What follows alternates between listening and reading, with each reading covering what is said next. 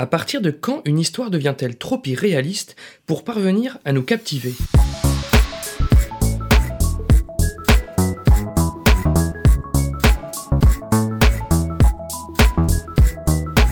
Salut et bienvenue dans ce 21e numéro de Comment c'est raconté, le podcast qui déconstruit les scénarios un dimanche sur deux. Content de vous retrouver en cette rentrée 2018-2019.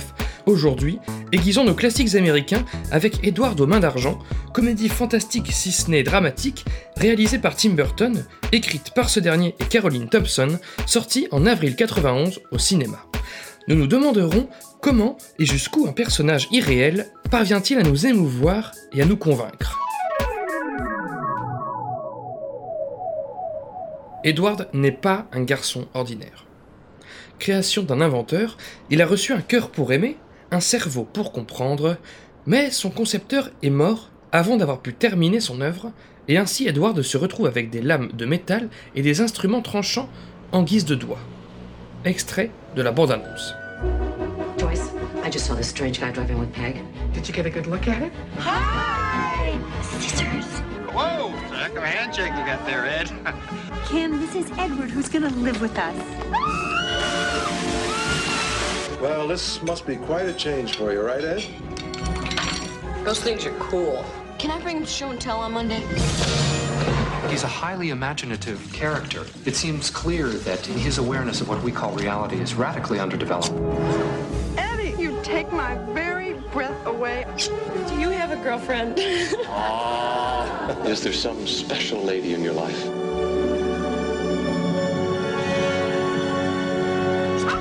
Hey!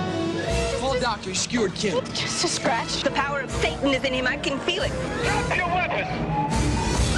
All along, I felt in my gut there was something wrong with him. From Tim Burton comes the most incredible tale of a most unusual character. Edward Scissorhands. Comme toujours, mieux vaut vous prévenir, attention, spoiler. Bon, ça vous est déjà arrivé qu'un film ne vous emporte pas, faute de réalisme, de cohérence, de probabilité ou que sais-je de cet ordre? Il n'est pas évident de traiter de ce sujet car sa finalité n'est pas universelle. Certaines personnes, dont je fais partie, ont adoré Black Clansman pour son humour et ses scènes d'ironie, là où d'autres ont été complètement refroidis par ses incohérences narratives. Certaines personnes, dont je fais moins partie, ont adoré Les Garçons Sauvages, pour sa liberté de narration, son esthétisme, sa symbolique défiant les genres, là où d'autres n'ont juste rien compris, faute de la moindre once de réalisme, entre autres. Certaines personnes, dont je fais encore moins partie, ont adoré l'impertinent et déjanté High Rise, pour son onirisme et sa satire sans concession, là où d'autres ont simplement subi un flot improbable de scènes insensées. Je caricature et résume évidemment les points de vue possibles à l'égard de ces trois films. Notons simplement qu'il paraît difficile d'expliquer ce qui, dans une fiction donnée, emporte à coup sûr la conviction du spectateur ou non, si ce n'est le goût et les couleurs finalement. En fait, pas vraiment, en tout cas pas totalement. Notre précieuse participation active à un récit compte en grande partie sur notre relative suspension consentie d'incrédulité, expression un peu compliquée que j'avais brièvement évoquée pour l'épisode 3 dédié au film Réalité, mais plus simple qu'elle en a l'air et que vous connaissez sûrement. On pourrait résumer ce phénomène par un spectateur mettant de côté son scepticisme pour recevoir une œuvre, comme s'il s'agissait de la réalité, afin d'échapper temporairement à cette dernière. Par exemple, on sait que les super-héros n'existent pas, que les dinosaures ont disparu, que les créatures fantastiques sont par définition irréelles, pourtant en 2018 on s'est laissé parfois apprécier un Avengers, un Jurassic World ou la forme de l'eau. Là encore, à chacun son scepticisme et à chacun sa capacité à en faire abstraction ou non, suivant ses propres goûts, mais comme nous allons le voir, la construction du scénario a sa part de responsabilité. Déjà, accordons-nous sur une chose, ce qui se passe dans Édouard de main d'argent est impossible. Un humain créé par un inventeur, c'est impossible. Un humain avec des lames à la place des doigts, c'est impossible également. Un humain qui vit reclus, sans ressources pendant des années, c'est impossible. Alors, pourquoi le public s'autorise-t-il à croire à Édouard de main d'argent, attribuant en moyenne presque 8 sur 10 au film sur Sens Critique? Vous l'aurez compris, avec le titre de ce numéro, il est avant tout question de nuance entre possibilité, probabilité et cohérence. Dans Poétique, Aristote observe qu'il vaut mieux raconter des histoires impossibles mais vraisemblables que des histoires possibles mais qui n'entraînent pas la conviction. Autrement dit, le fait qu'un film soit impossible n'a pas vraiment d'incidence sur notre suspension consentie d'incrédulité. En revanche, s'il s'avère improbable, invraisemblable, là ça pose problème. Prêtons attention aux chances qu'une situation a d'arriver. Si par exemple les ennemis dans la planète des singes suprématie se voient ensevelis par une fortuite avalanche digne des plus tristes Deus ex machina, combien y avait-il de chances pour que cela arrive? Une sur 100 Deux sur 100 Même pas? Tellement peu qu'on n'y croit pas. On a tendance, dans ces situations, à échapper, hein, comme par hasard. En revanche, combien y a-t-il de chances que vous croisiez un mec avec des lames en guise de doigts en bas de chez vous? Là, clairement, 0 sur 100. Mais dans un film, ça passe. Tout ça pour dire que les événements d'un film bravent notre scepticisme lorsqu'ils n'ont aucune chance d'arriver, mais pas quand ils en ont très peu. On trouve ça trop facile, on trouve ça improbable, invraisemblable. La crédibilité, reformule William Goldman dans Adventures in the Screen Trade, importe plus que le réalisme. Et tout cela nous mène à un paradoxe assez intéressant d'ailleurs. Des rebondissements tirés de faits réels, donc réels en plus d'être possibles, peuvent ne pas nous convaincre. Pensez à tous les spectateurs qui, au visionnage du Loup de Wall Street, ont décroché face à cette succession invraisemblable de situations extrêmes. Rien de ce film ne semble probable. Ce n'est pas impossible non plus, mais les chances que tout cela arrive à un seul homme sont si minces. Pourtant, vous le savez sûrement, la majorité des rebondissements de ce film est tirée de faits réels. Ce paradoxe est soulevé par Vincent Robert dans son manuel d'écriture d'enquête criminelle intitulé Enquête d'émotion. Si on a tendance à pointer parfois que la réalité dépasse la fiction, elle la dépasse littéralement. Peu importe que les événements d'un film soient arrivés ou non, si vous n'y croyez pas, vous n'y croyez pas. Et ce, malgré même parfois la mention, entre guillemets, tirée d'une histoire vraie, en introduction. Comme le formule Aristote, ne relatons pas ce qui a eu lieu, mais ce à quoi on pourrait s'attendre. J'insiste sur le conditionnel, car relater ce à quoi on s'attend tout court mènera à un film prévisible et inintéressant. Donc, pour résumer, si c'est impossible, on s'en fout. Si c'est possible, voire même réel, on s'en fout aussi. La seule question importante demeure, est-ce probable? Est-ce vraisemblable? Est-ce probable qu'un personnage avec des lames en guise de doigts crève son matelas à eau par inadvertance? Entaille malgré lui le visage d'un garçon qu'il veut prendre dans ses bras Fasse griller au barbecue des aliments empalés sur ses doigts Se passionne pour la sculpture de haies, de glace, de coupe de cheveux Bah oui, plutôt. Sa situation est impossible, mais ce qui en résulte dans le film est parfaitement probable, et même parfaitement cohérent. D'ailleurs, la cohérence, parlons-en.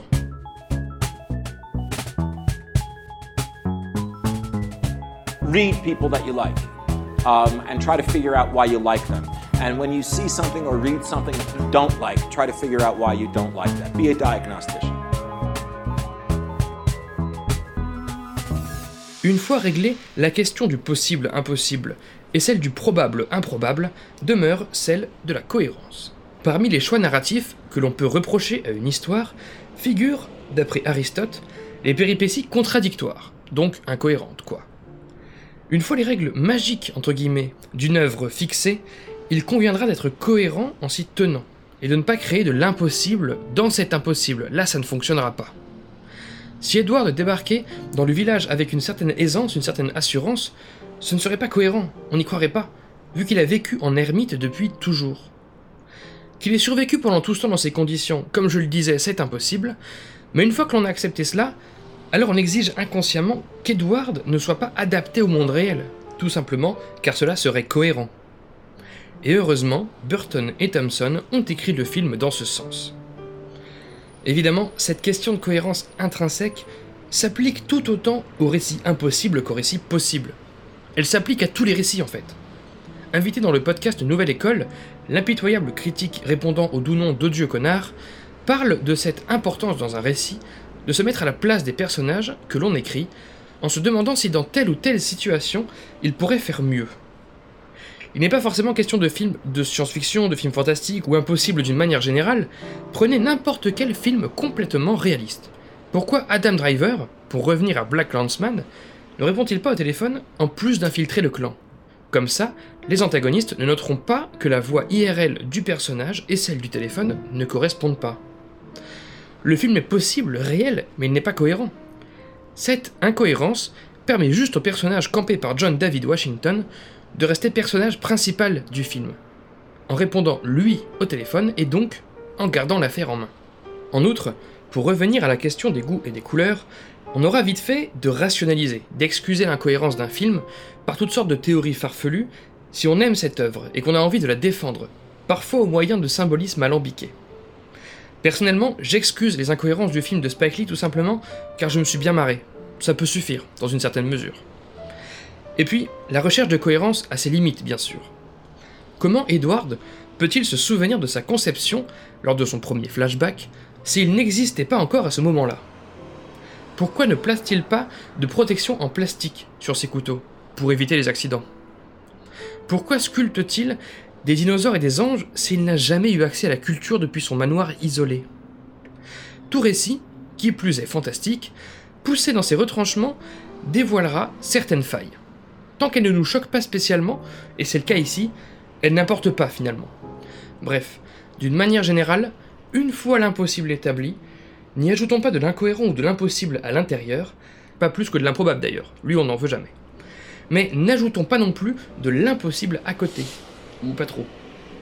Dans son manuel Save the Cat, Blake Snyder prévient les scénaristes à travers un principe qu'il nomme Double Mumbo Jumbo, qu'un scénario ne peut contenir qu'un seul élément magique ou irréel, après quoi le spectateur cessera sûrement de suspendre sa crédulité.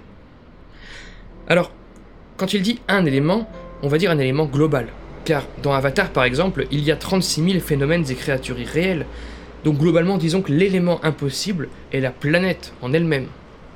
De même, dans Édouard aux mains d'argent, j'énonçais précédemment toutes les prémices impossibles de ce film, elles se voient toutes contenues dans la simple et unique impossibilité qu'un humain soit créé par un inventeur. À partir de là, cet humain présente tout un tas de caractéristiques impossibles.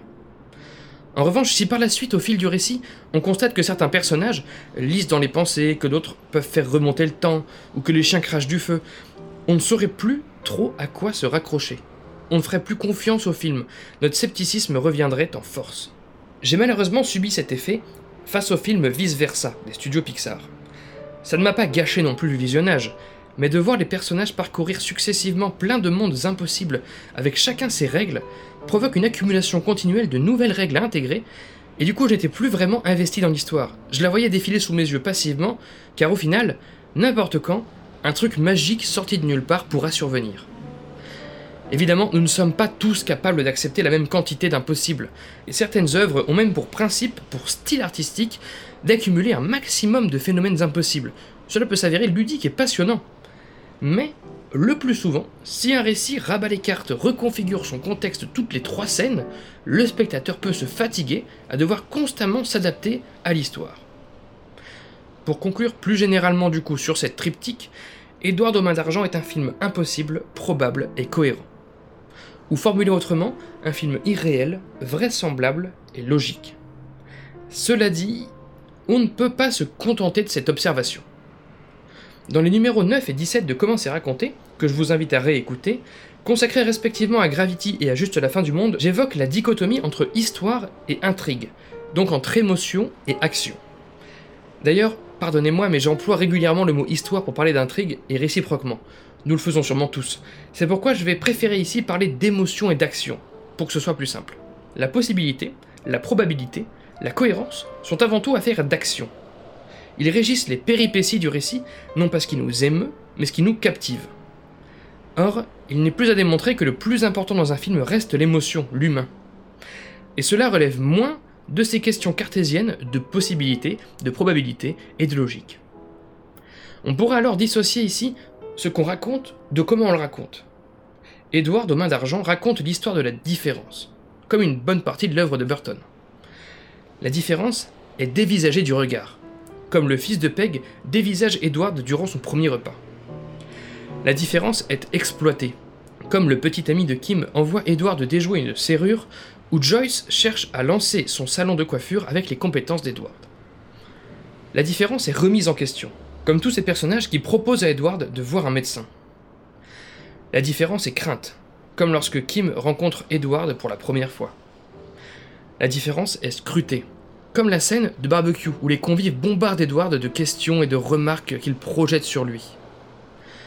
Une personne est parfois aimée pour sa différence et non pour qui elle est, comme quand la classe du fils de Peg applaudit la démonstration d'Edward à l'école, ou quand le village sollicite Edward pour ses sculptures d'espace vert, ou encore quand Joyce veut coucher avec ce dernier juste pour l'expérience.